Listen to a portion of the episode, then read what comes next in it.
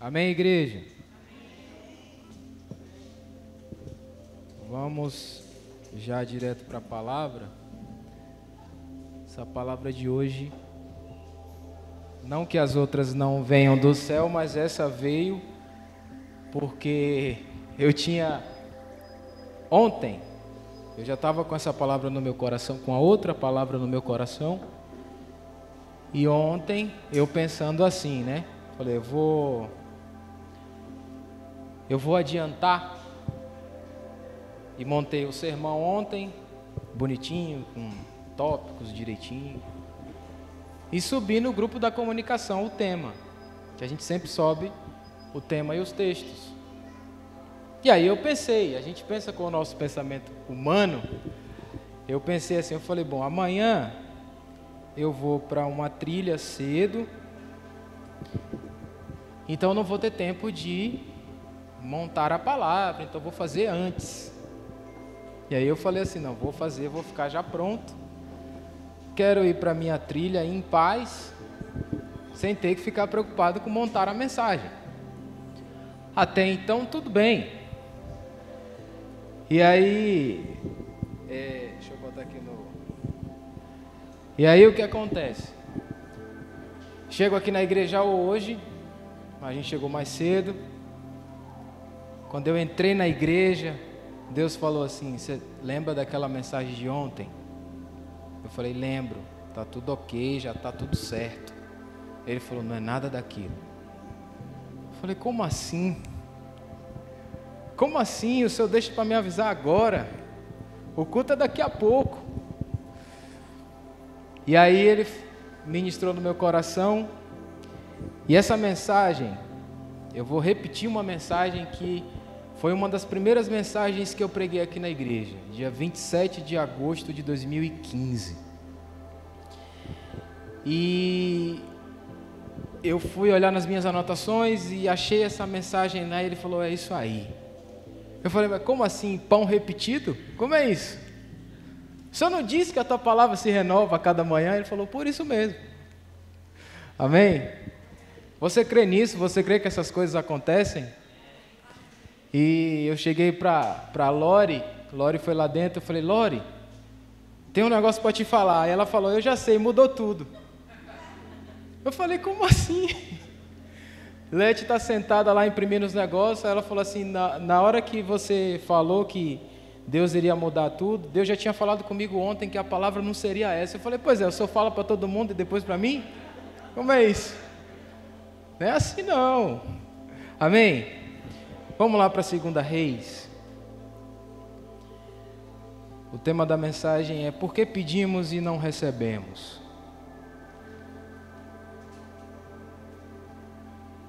Glória a Deus.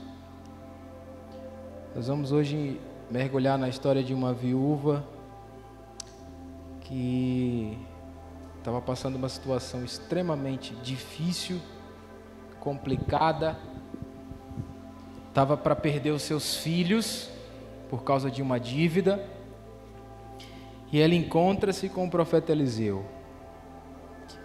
E a gente vai entender aqui que por que que milagres poderiam acontecer em nossas vidas e não acontecem.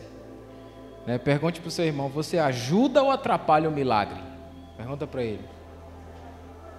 Você é mais ajuda ou mais atrapalha? Vamos descobrir hoje? 2 Reis 4, versículo 1. Certa mulher, que era viúva de um dos membros de um grupo de profetas, foi falar com Eliseu e disse: O meu marido morreu. Como o Senhor sabe, ele era um homem que temia a Deus mas agora, um homem a quem ele devia dinheiro veio para levar os meus dois filhos, a fim de serem escravos como pagamento da dívida. E Eliseu perguntou: O que posso fazer por você? Diga o que é que você tem em casa. Ou melhor, diga o que é que você diga, o que você tem em casa. E ela respondeu: Eu não tenho nada, a não ser um jarro pequeno de azeite. E Eliseu disse: Vá pedir aos seus vizinhos que lhe emprestem muitas vasilhas vazias. Depois, você e os seus filhos entrem em casa, fechem a porta e comecem a derramar azeite nas vasilhas. e vão pondo de lado as que forem ficando cheias. Então a mulher foi para casa com os filhos, fechou a porta, pegou um pequeno jarro de azeite e começou a derramar azeite nas vasilhas conforme os seus filhos iam trazendo. Quando todas as vasilhas estavam cheias, ela perguntou se, haviam, se havia mais alguma. Essa foi a última, respondeu um dos filhos. Então o azeite parou de correr. Ela foi e contou ao profeta Eliseu. Aí ele disse: Venda o azeite, pague as suas dívidas, ainda vai sobrar dinheiro para você e seus filhos irem vivendo. Amém? Para a gente contextualizar o que estava acontecendo aqui, era um tempo de seca e era um tempo de extrema pobreza que estava assolando o povo de Israel naquela, naquela época. Então a gente tem uma viúva que perdeu seu marido, que estava altamente abalada emocionalmente. Imagine a cabeça dessa mulher, é, é, sabendo que os credores estavam chegando lá e dizendo assim: Olha, a gente vai levar seus filhos para pagar a dívida do seu marido. Nós vamos levar porque o seu marido nos deve, o seu marido de fato tem uma dívida conosco, e nós não vamos perder esse dinheiro. E já era costume, sempre foi costume nos povos antigos, de se pagar a dívida com a venda de pessoas. Então, se existia uma família em que o pai morria e esse pai ele tinha filhos e esse pai deixava uma dívida, que foi o que aconteceu aqui, os credores tinham o direito de vir pegar os filhos para trabalhar e pagar a dívida dos pais. E essa mulher ela encontra o profeta Eliseu. Ela sabe que o profeta Eliseu estava ali na cidade, por ali, e ela simplesmente diz assim: Olha, eu tenho um problema. Eu preciso de um milagre. Eu preciso que o milagre, que de fato um milagre aconteça na minha vida. Nós vivemos hoje num tempo, aliás, não só hoje, mas as pessoas desde o tempo de Jesus sempre amaram milagres. Não é verdade? Aonde Jesus andava, as pessoas seguiam ele por conta dos milagres. Poucos entenderam a mensagem de Jesus. A maioria estava ali por causa do, da multiplicação do pão e do peixe, por causa de alguém que precisava ser curado, e isso não é ruim. Amém? Não é ruim você querer um milagre. Às vezes nós precisamos de milagres. Às vezes nós precisamos de sinais de Deus. Não é ruim você dizer, Deus, eu preciso que o Senhor faça um milagre naquela situação. A questão é, o que, que leva Deus a fazer um milagre por mim e por você? O que é que de fato vai mover Deus ao meu e ao seu favor? Será que, como muitos pregam, será que é a oferta que eu dou? Milagres não são comprados. Amém? Diga para o seu irmão: não se compra milagre. Não dá para comprar milagre. Jesus, ele sempre, quando curava alguém, ele dizia: A tua fé te salvou, a tua fé te curou. Não existe dinheiro que pague um ato de fé, porque fé é fé. Amém? Como a gente cantou aqui. Ó, oh, leva-me pela estrada da fé, como é o resto que eu esqueci a letra. Primeiro eu piso, isso é fé. O que a gente aprende com essa mulher é que ela simplesmente entende que ela precisava de um milagre, mas ela também entende que o milagre não aconteceria se não tivesse uma causa específica para aquele milagre acontecer. Quer ver um outro exemplo? Vamos abrir um parênteses aqui. João 2 fala do milagre da, da transformação da água em vinho. Quando a gente vai estudar a cultura do povo judaico naquela época, especificamente onde Jesus estava, primeiro século, era quase que um pecado mortal faltar vinho numa festa. Porque o vinho era sinal de bênção e de prosperidade para a família. Então, quando se tinha uma festa em que se tinha o vinho, que a, a, o vinho simbolizava que a vida daquele casal, a vida daquela família seria cheia de prosperidade. Jesus está lá, acaba o vinho. O que, que acontece? Acabou o tempo de prosperidade naquela família. O que, que Jesus faz? Espera aí, acabou nada. Enche as talhas de água, porque o tempo de prosperidade na vida deles vai continuar. Transforma-se água em vinho. Ou seja, o milagre sempre tem um propósito. Jesus não transformou água em vinho para dizer assim, pô, eu sou Jesus, cara. Oh, eles me adoram. Porque a gente tem uma ideia que Jesus fica assim, né? Quando a gente está cantando aqui que Ele é bom, que Ele é Senhor, ideia que Jesus fica lá o tempo inteiro recebendo. Não, Jesus está ali no nosso meio dizendo: Eu estou, filho, você está me adorando. Enquanto você está me adorando, eu estou gerando transformações reais em sua vida. Porque a maioria de nós, quando nós chegamos diante de Deus para pedir um milagre, a gente esquece que para que esse milagre aconteça é preciso que tenha um propósito e que esse propósito atinja a vida de outros. Deus, eu quero que o Senhor, é, sei lá, pague uma dívida minha no banco. Não é mais fácil você se organizar e não fazer a dívida? Porque se você se organizar e não fizer a dívida, você não precisa do milagre. Milagres só acontecem quando existe um propósito específico. Amém? Ah, o dia eu orei, fulano não foi curado, porque não era propósito específico que aquele fulano fosse curado. Quantas pessoas morreram de Covid de março do ano passado para cá? Muitas pessoas. Quantas pessoas foram curadas? Muitas pessoas. Então, os milagres, eles não estão ligados à nossa própria vontade, ao nosso bel prazer. Estão em outro patamar. E a gente aprende isso aqui com essa mulher. A primeira coisa que a gente aprende com ela é que o milagre ele não é para satisfazer um capricho da minha alma. Ah, Deus, eu quero ser rico. Eu quero que o Senhor me abençoe. Eu quero que o Senhor me dê um emprego. E a pergunta que Deus volta para você é: o que, que esse emprego vai. Qual o propósito desse emprego na sua vida? Você quer um emprego para quê? Para ir para o trabalho e ficar reclamando porque você tem que trabalhar uma hora a mais? Você quer um emprego para quê? Para simplesmente ficar o tempo inteiro falando mal da sua empresa? Milagres não acontecem se não houver propósitos específicos. Vamos repetir isso. Milagres não acontecem se não houverem propósitos específicos. Por isso que as nossas orações não são respondidas.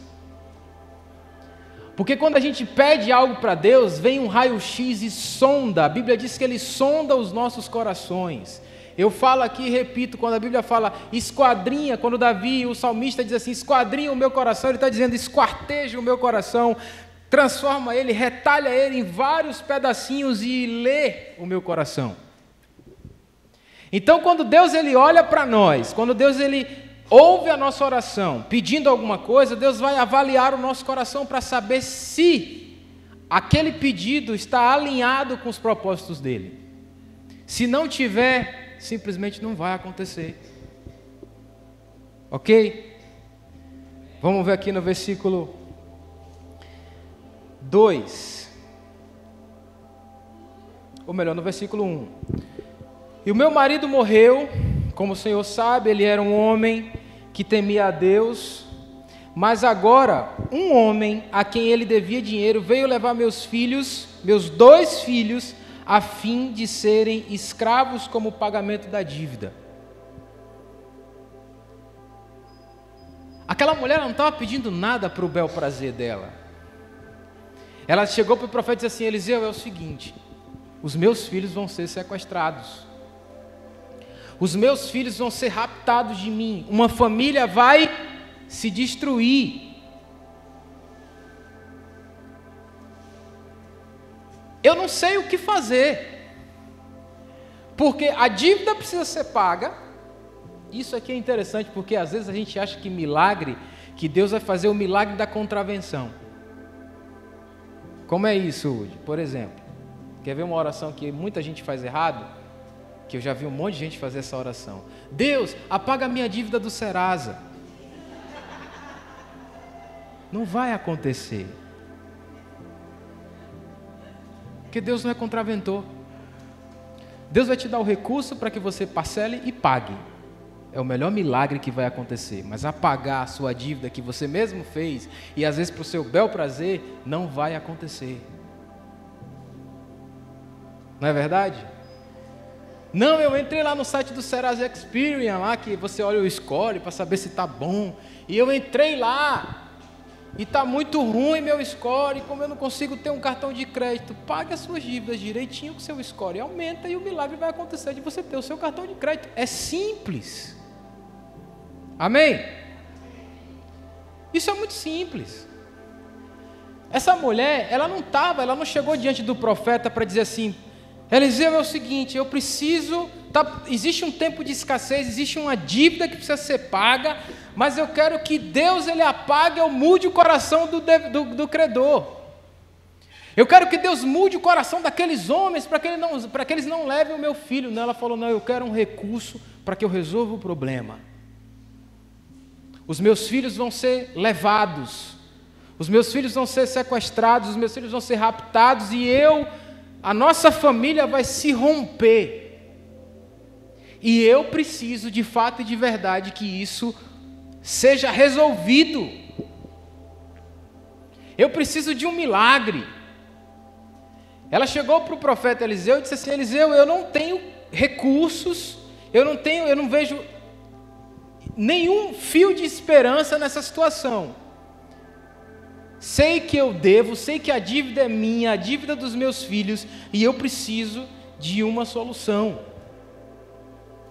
Então, os milagres nunca vão acontecer segundo aquilo que a gente quer, segundo o nosso bel prazer, segundo a nossa vontade. Não vai acontecer assim. Diga para o seu irmão: assim não rola. Diga assim, porque Deus não é idiota. Pode falar para ele: Deus não é idiota. Né? A gente fica sempre naquela do jeitinho brasileiro, uma maldição terrível no nosso país, essa pecha que pegou na gente, porque o brasileiro é, tem, fica dando esse jeitinho, o brasileiro dá um jeitinho para tudo. Isso é conversa de desonesto. Isso é conversa de gente que quer, que quer sempre se dar bem na vida. E pode observar que as pessoas que têm esse tipo de comportamento nunca crescem nunca prosperam, nunca vão para frente. Sempre ficam querendo dar golpe em todo mundo e sempre andam no mesmo lugar ou não saem do mesmo lugar. Pode até avançar um pouco, mas a, a riqueza deles é como ruína, como diz Provérbios. E a Bíblia é clara sobre isso. Ah, Deus, porque fulano cresce, fulano rouba, fulano faz um monte de coisa. Nunca se esqueça de uma coisa: tudo que o homem plantar, certamente colherá. O cara pode ser ateu, mas esse princípio ele tem que crer e acreditar, porque isso funciona. Ele pode não acreditar em Deus, mas tudo que ele plantar, ele colhe. Seja bom ou seja ruim. Amém? Então a primeira coisa que a gente aprende com essa mulher aqui é que esses milagres qualquer milagre não é para satisfazer a minha vontade. Não é para simplesmente dizer assim, eu, eu, Deus me deu um milagre eu tô, sabe? Olha, Deus é bom porque Deus me deu um milagre. Ah, eu, eu, Deus me abençoou. Quer ver, um, quer ver uma hora em que a gente é muito soberbo às vezes? Quando a gente está dando testemunho. Sabia disso? Não, eu, eu já vi várias vezes a pessoa ganhar uma coisa, Deus abençoar com ela uma coisa e ela contar que ganhou três, quatro, que é para aumentar, dar uma ajuda a Deus, né? Pô, vamos incrementar o milagre. Deus, vamos, né? O testemunho é justamente para edificar a fé do outro, mas ela quer incrementar. Não, Deus me curou do câncer e da AIDS. Não foi só do câncer. Câncer é pequeno. Deus ampliou. Não, mano. Às vezes a gente aumenta simplesmente para dizer assim: não, poxa, ah, eu, é o meu prazer para a pessoa dizer assim: poxa, mano, você foi curado de duas doenças. Faltou ser curado da mentira no testemunho. Essa mulher, ela simplesmente chega para o profeta e diz o seguinte: olha, eu não estou pedindo para você um jeitinho. A dívida existe. A, os meus filhos serão raptados e uma família vai ser destruída. Eu quero resolver o problema. Eu não estou pedindo um milagre para dar um jeitinho, né? Eu não estou pedindo um milagre para simplesmente a minha, a, eu, eu poder ter o meu bel prazer, né? Para ter a minha vontade resolvida. Não, eu quero resolver o problema. Como é que eu faço? O que, que o profeta disse para ela aí? Versículo 2: E Eliseu perguntou: O que, que eu posso fazer por você? Diga, o que você tem em casa? Eliseu chega para ela e pergunta: O que, que você tem em casa? O que, que ela responde? Eu não tenho nada, a não ser um jarro pequeno de azeite. Qual é a outra coisa que a gente aprende aqui com essa mulher? É que nós precisamos reconhecer os recursos que nós temos para que Deus possa fazer o milagre. A gente fica achando assim, não, eu preciso de uma estrutura, eu preciso que Deus faça isso, que Deus faça aquilo. Não, Deus vai fazer com o que você tem. Amém? Diga para o seu irmão: milagre vai acontecer na sua vida com o que você tem. Ah, Udi, mas eu não consigo entrar naquela empresa, porque ela é uma empresa. O, o processo seletivo da empresa é extremamente complicado e eu não tenho assim, eu não tenho muita, sabe? O que você tem? Deus não está preocupado com o que você não tem, Ele quer saber o que você tem. Ah, mas eu não consigo. Ela, vocês vão perceber no texto que ela disse assim: Eu não tenho nada. Depois ela falou: Tem um jarro de azeite. O profeta chegou para ela: Vem cá, o que, que você tem em casa? Ah, eu não tenho nada, porque a resposta negativa é a primeira que vem na nossa cabeça. Eu não tenho nada. Não, eu não tenho nada, eu não consigo, eu não olho, eu olho para a minha dispensa e não vejo nada, eu olho e não vejo horizonte nenhum, eu olho e não vejo esperança nenhuma. Peraí. Calma. O que você tem? O que, que você tem? Ela simplesmente lembra e diz assim: Não, eu tenho, tenho um jarro de azeite lá. E todo mundo sabe que o azeite era muito valioso naquela época. Você poderia vender o azeite, né? Que foi o que aconteceu aqui. Então aquela mulher, ela, apesar de no primeiro momento ter negado, diz assim, eu não tenho nada, mas ela disse, não, eu tenho um jarro de azeite. Profeta, eu tenho. Eu tenho. Eu posso conseguir. Eu posso me esforçar um pouco mais e conseguir. Eu posso andar mais uma milha. Né? Não importa o que as pessoas, não importa o que eu não tenho, porque não interessa. Deus não está interessado com o que você não tem, porque você já não tem. Pergunta de Deus para mim e para você é: o que você tem? Amém? Pergunta para o seu irmão: o que é que você tem? Dá para Deus fazer? Dá. Dá. Eu fico, eu fico, eu estava lendo, eu estava lendo ali na, na diaconia a história dessa mulher, relembrando desse, desse texto e pensando a conversa, como foi a conversa dela com Eliseu ali. Eu acho que ela ficava olhando para Eliseu e pensando: o que, que esse homem vai mandar eu fazer com um jarro pequeno de azeite? Porque eu já não tenho nada, meus filhos vão ser raptados, vão ser sequestrados e tá certo, eu, eu, eu vou perdê-los. Mas azeite, o que, que ele vai mandar? Não dá para vender. Esse azeite aqui não dá para vender. É pouco. Não paga nem a comida da gente hoje. Parece um país chamado Brasil que a gente está vivendo em 2021, né? Não parece? Se você assistir os jornais aí, você vai perceber esse texto aqui, ó, acontecendo todo dia.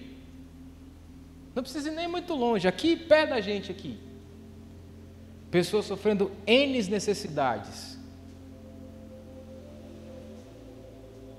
Quem sabe, às vezes, aqui da igreja, você aqui está ouvindo, você pode não estar tá passando tanta necessidade nesse sentido, mas você está pensando assim: poxa, como é que vai ser a minha semana? Com esses lockdowns fechando toda hora, abrindo toda hora, eu não sei, quem tem comércio local sabe como é, você não sabe se você pode abrir, se você não pode fechar, e você fica sem saber como você vai pagar funcionário, como vai, como vai ser as coisas.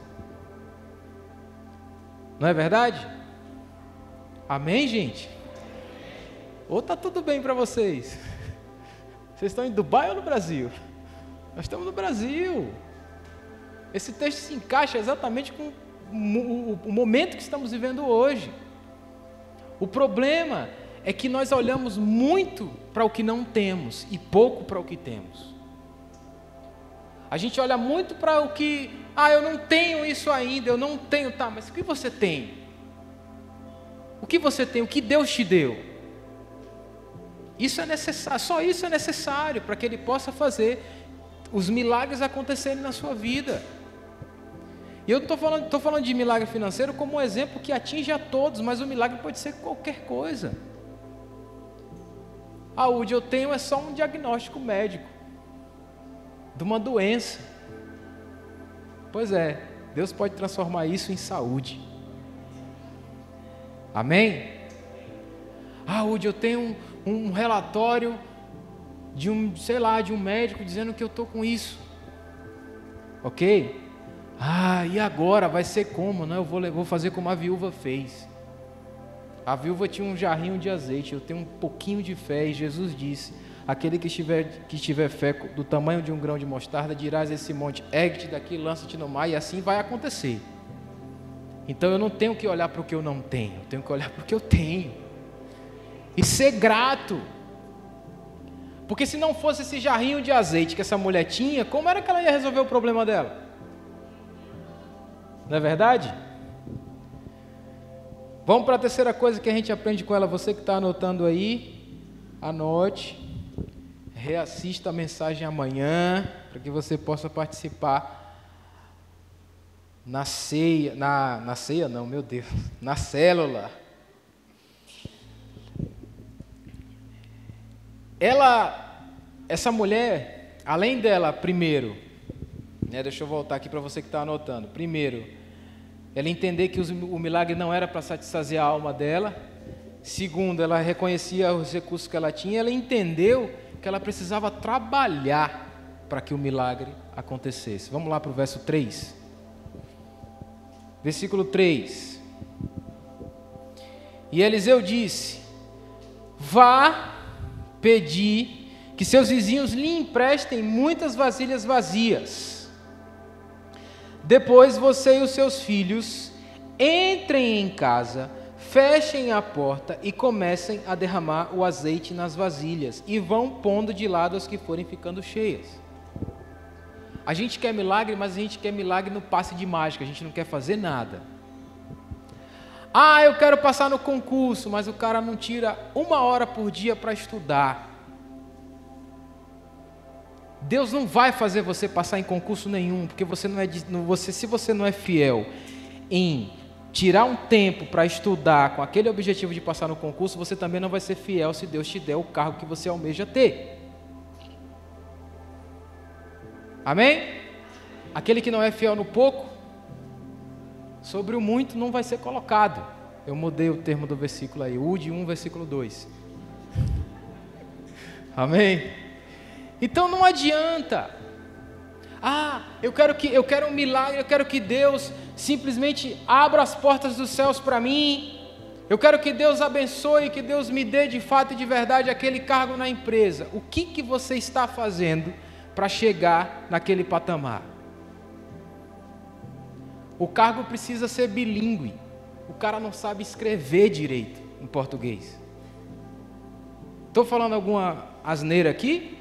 É a realidade, mas a gente joga a responsabilidade para Deus. O Senhor é meu pai, eu sou filho do rei, eu sou o príncipe, e a tua palavra diz que o Senhor daria, o Senhor tiraria é, é, é, é, é do lugar do, do, da cova dos leões, como o senhor, o senhor tirou José e fez ele se assentar nos lugares dos príncipes.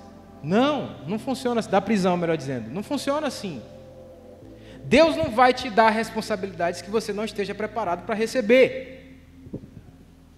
Ok? Essa mulher trabalhou.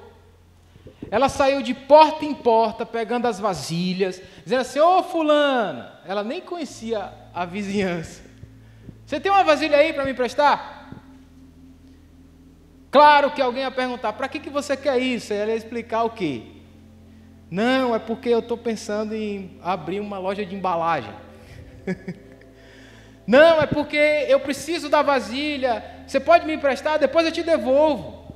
Ela trabalhou.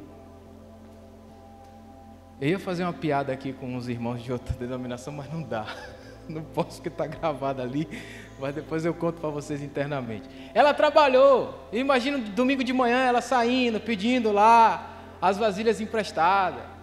Pegaram aí no ar, né? Pegando as vasilhas emprestadas, dizendo assim: Olha, eu quero que você me dê uma vasilha, porque eu preciso da vasilha para poder encher aqui o, o, o de azeite. Às vezes a gente fica tão viciado em querer milagre, querer milagre num passe de mágica, que às vezes a gente esquece que nós precisamos trabalhar para que o milagre aconteça. Engraçado que a maioria dos milagres que Jesus fez sempre teve um ato de ação do que estava recebendo o milagre. Cego de Jericó, à beira do caminho, Filho de Davi, filho de Davi. O cara estava ali gritando. Passou no meio da multidão. Jesus manda, traz ele para cá. O cara no meio da multidão afasta todo mundo e chega até Jesus. O texto diz que ele largou a capa e o cajado lá. Ele falou: Vou largar isso aqui vou atrás dele, cego. Não é? Mas a gente quer o um milagre como passa de mágica. A gente acha que Deus, ele é o gênio da lâmpada. Que a gente vai esfregar, ele vai aparecer e dizer assim: três pedidos, pode fazer, como se Deus fosse o nosso empregado, como se Deus estivesse à nossa disposição para fazer aquilo que nós queremos. Não funciona assim. Essa mulher ela trabalhou, ela foi lá, reuniu várias né, um monte de vasilha, levou para a casa dela, entrou e obedeceu o que o profeta falou, fechou a porta e disse para os meninos assim: agora a gente vai começar a derramar esse negócio aí. Bora trabalhar. E botou quem para trabalhar? Os filhos. Existe uma dívida que precisa ser paga e alguém precisa trabalhar para pagar essa dívida. Então vamos trabalhar. Diga para o seu irmão: trabalha. Amém. Você quer passar no concurso, você quer passar no vestibular, você quer fazer, quer subir na sua empresa, você quer ser alguém, você mira e diz assim, eu quero ser alguém assim daqui a cinco anos. Começa a trabalhar hoje. Amém? Porque Deus ele não vai simplesmente te dar aquilo que você está afim de fazer, porque você acha que você merece. Nós não merecemos nada. Ele nos dá de acordo nós, ao nosso esforço, porque o milagre só aconteceu aqui com essa mulher por causa do esforço dela. Ela poderia ter dito assim, mas eu vou sair da minha casa para ficar batendo de porta em porta, pedindo vasilha. Não tem um negócio mais fácil para fazer, não, Eliseu?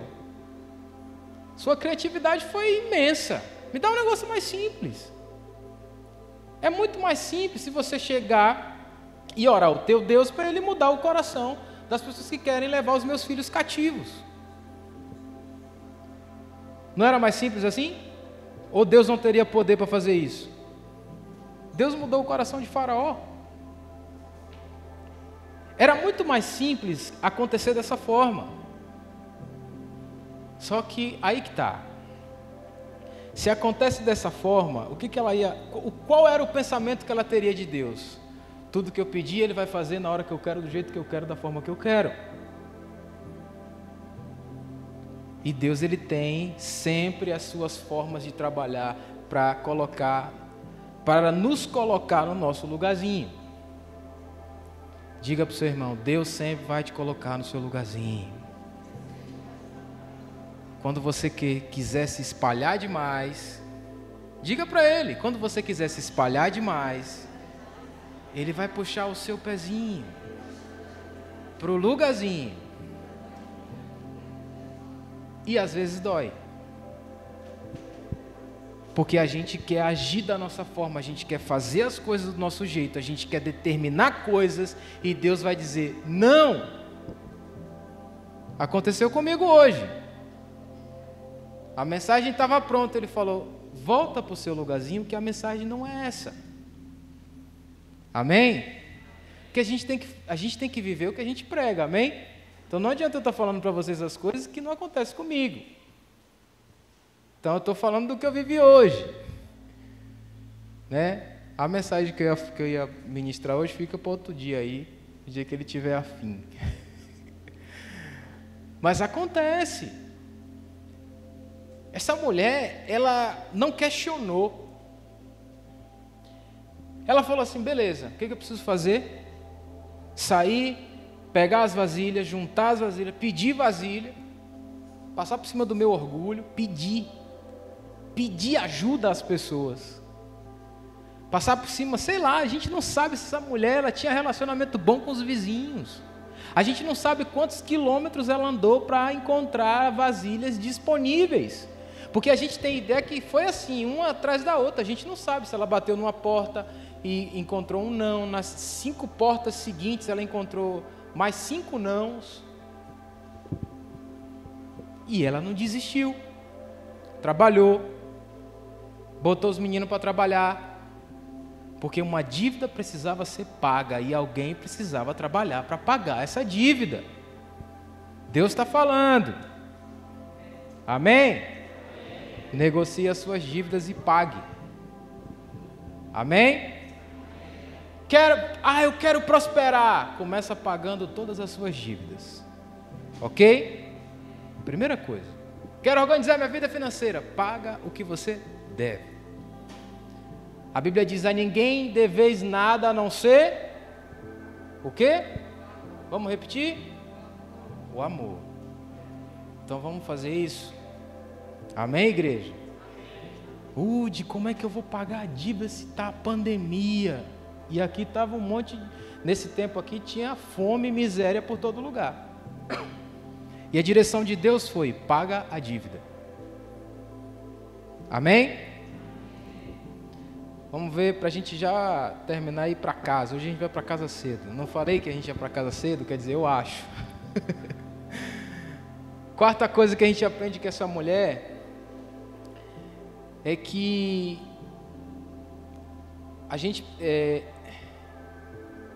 Não, já falei, estou viajando aqui. Vamos para o texto aqui, versículo 5. Vamos já finalizar aqui. Versículo 6, melhor dizendo. Quando todas as vasilhas estavam cheias, ela perguntou, ela perguntou para o filho se havia mais alguma. E respondeu os filhos. Respondeu um dos filhos. Essa foi a última. Então o azeite parou de correr. Aqui tem uma coisa interessante. Que às vezes a gente passa despercebido no texto e a gente não, não se atenta a isso. O azeite, o milagre só parou de acontecer quando tinha a última vasilha, quando a última vasilha estava cheia. Ou seja, o que isso traz de Deus para nós? O que isso traz de revelação para nós? Os milagres só vão acontecer na minha e na sua vida à medida do tamanho da nossa estrutura. O que, que é isso, Udi? Por exemplo, ah, eu quero, vou pegar o, o exemplo do, do, do concurso público, porque é, tem Cassinha aqui que estava estudo, tá estudando ainda para o concurso público, tem algumas outras pessoas estudando para o Enem. Eu vou pegar esse exemplo. Vamos supor que é, Cassinha estudou um ano, sei lá, fez o fez concurso, acabou ali. Né? Ela fez o concurso, passou. Faz sentido ela ficar orando ainda para Deus abençoar ela para que ela passe no concurso de novo ou que ela passe no outro concurso?